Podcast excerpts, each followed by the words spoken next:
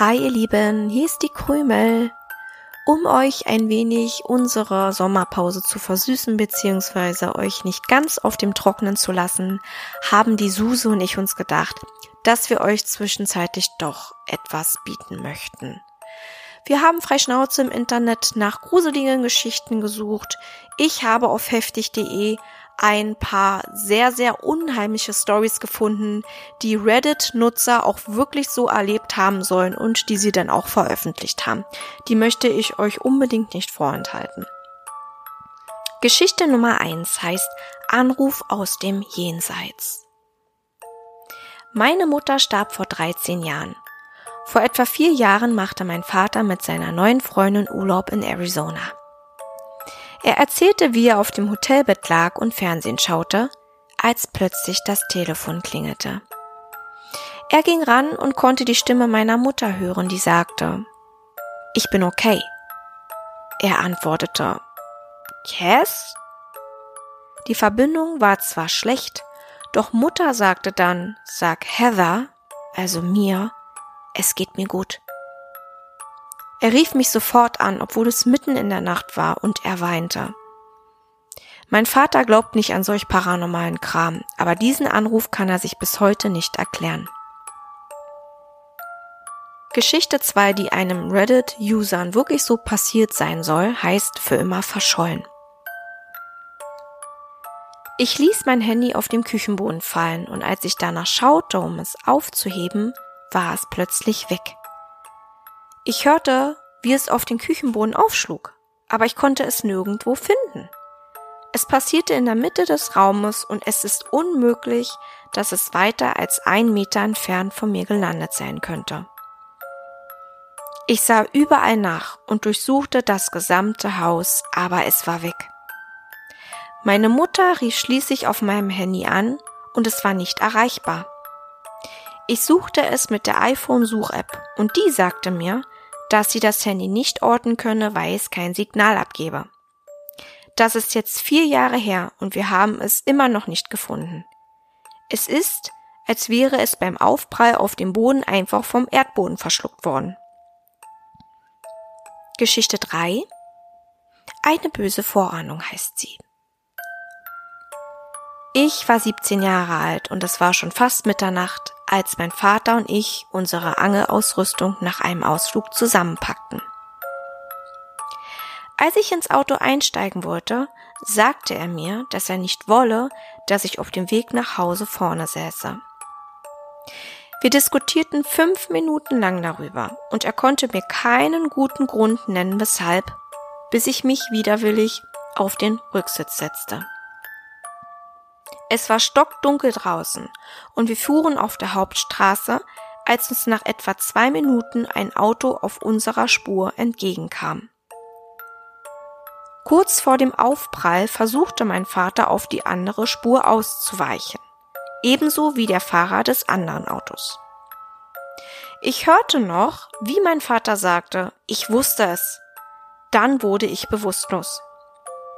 Ich kam zu mir, als die Polizei am Unfallort eintraf und mich aus dem Auto befreite. Ich war nicht richtig bei Bewusstsein und kann mich nicht an viel erinnern. Ich habe nur eine ganz klare Erinnerung daran, dass ich meinen Vater sah, wie er in seinem Auto saß und mir mit Tränen in den Augen zuwinkte. Als ich später nach meinem Vater fragte, sagten sie mir, dass er bei dem Aufprall durch die Frontscheibe geschleudert worden, um später im Rettungswagen verstorben sei.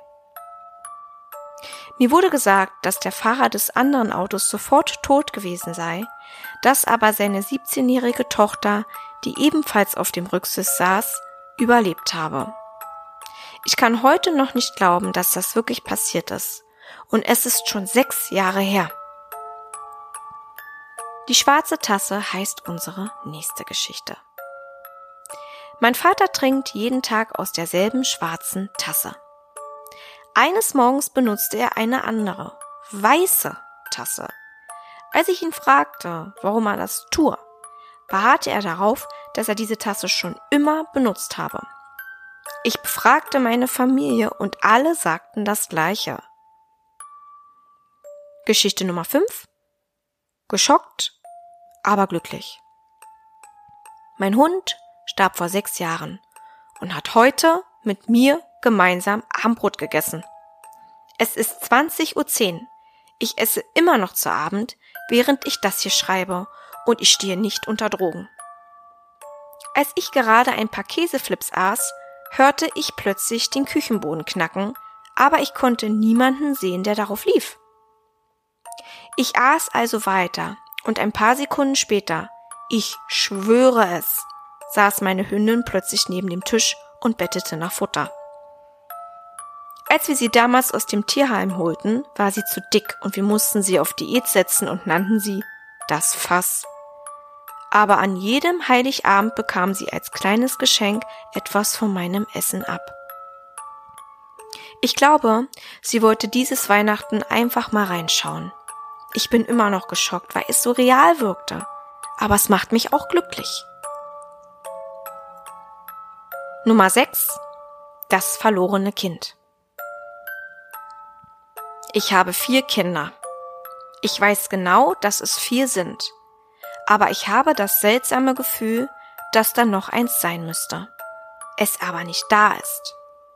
Wenn wir Ausflüge machen und ich sie durchzähle, werde ich nervös, weil ich kein fünftes finden kann.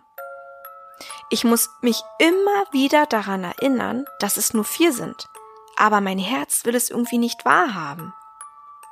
Ich stempelte es zunächst als Unsinn ab und versuchte, nicht mehr daran zu denken. Dann überwiesen meine Eltern Geld für die Kinder an mich. Sie überwiesen 500 Dollar. Ich rief sie an und fragte, warum sie so viel überwiesen hätten. Und sie waren richtig verwirrt und erwiderten, dass sie 100 Dollar pro Kind angewiesen hätten. Ich erinnerte sie daran, dass ich nur vier Kinder habe. Für einen kurzen Moment war es ganz still. Und dann sagten sie, dass sie wahrscheinlich nur langsam alt werden würden und gedacht hätten, es seien fünf. Heute Abend kam meine Tochter ins Esszimmer, sah sich um und sagte, ich weiß, dass wir alle hier sind, aber irgendwie fühlt sich unsere Familie so klein an. Mein Sohn stimmte ihr zu.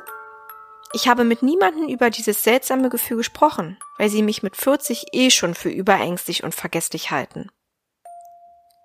Ein Kater mit besonderen Talenten heißt unsere Geschichte Nummer 7. Ich entspannte auf der Couch und scrollte mich durch Instagram, als ich hörte, wie mein Kater von seinem Bett sprang. Er möchte nach seinem Schläfchen immer gleich nach draußen, also sah ich ihn an und fragte mit meiner nervigen Katzenstimme, Willst du raus, Kumpel? Er starrte mich an und antwortete nicht, wie Katzen das nun mal machen. Ich will ihn also rauslassen, aber sehe noch einmal für eine Sekunde auf mein Handy, als es mich plötzlich wie ein Schlag trifft. Ich hatte ihn bereits vor Stunden nach draußen gelassen. Ich sehe also völlig verwirrt zu ihm rüber, aber er war weg. Ich gehe also zur Haustür und siehe da, er war die ganze Zeit draußen und kommt auf mich zugerannt, als ich die Tür öffne. Ich habe keine Ahnung, was da genau passiert ist. Geschichte 8. Der verschwundene Ohrring. Ich stehe ein bisschen unter Schock. Ich hatte eine gute Freundin, die Schmuck selber fertigte, und ich besaß ein paar Schmuckstücke von ihr. Vor über acht Jahren schenkte sie mir ein paar Ohrringe, wovon ich einen leider bereits kurze Zeit später verlor. Ich sagte ihr immer wieder, dass sie mir unbedingt einen Ersatzohrring fertigen müsse. Doch sie wurde sehr krank und starb bereits kurze Zeit später an Krebs. Sie kam nie dazu, mir einen Ersatzohrring zu fertigen. Ich bewahrte den einzelnen Ohrring in einer kleinen Schachtel gemeinsam mit ein paar anderen Erinnerungen und Schmuckstücken auf. Wegen eines Umzugs sah ich nach langer Zeit mal wieder in diese Schachtel und plötzlich waren beide Ohrringe da und ich kann mir bis heute nicht erklären, wann, wie und warum. Ein früher Abschied. Seit Jahren spürt mir das im Kopf herum. Ich hatte einen sehr realistischen Traum von meinem Kumpel, als wir 19 Jahre alt waren. In diesem Traum war er tot und wir saßen nebeneinander gegen eine Ziegelmauer gelehnt, und er erzählte mir, dass seine Zeit gekommen sei, dass man das Beste daraus machen sollte und gab mir noch ein paar Ratschläge. Als ich am nächsten Morgen völlig verstört aufwachte, rief ich ihn sofort an und erzählte ihm davon. Er lachte und sagte nur, dass das scheiße sei, aber versicherte mir, dass es ihm gut gehe und er nicht vorhabe zu sterben. Zwei Tage später riefen mich seine Eltern an, um mir zu sagen, dass er plötzlich im Schlaf verstorben sei. Das letzte Mal, dass ich mit ihm sprach, war, als ich ihn wegen meines Traumes anrief. Letzte Geschichte. Ein seltsames Gefühl.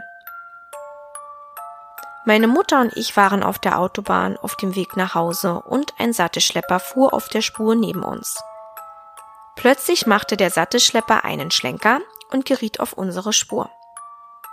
Glücklicherweise war meine Mutter in der Lage auszuweichen, bevor er uns erwischte. Aber kurz danach fühlte ich mich sehr seltsam. Meine rechte Gesichtshälfte fühlte sich heiß und klebrig an. Ich schmeckte Blut und roch den scharfen Geruch von Benzin. Dann begannen mein Kopf und mein rechter Arm stark zu schmerzen, und ich konnte meine Beine nicht mehr spüren. Die Schmerzen wurden heftiger und waren dann plötzlich verschwunden, und es folgte ein Gefühl von unheimlicher Kälte. Ich erzählte meiner Mutter davon, aber sie konnte mir keine plausible Erklärung geben. Ich glaube, dass ich den Schmerz aus einer anderen Zeitlinie fühlen konnte, in der meine Mutter nicht in der Lage war, dem Sattelschlepper auszuweichen. Sehr gruselige Geschichten. Ich hoffe, sie haben euch auch gefallen.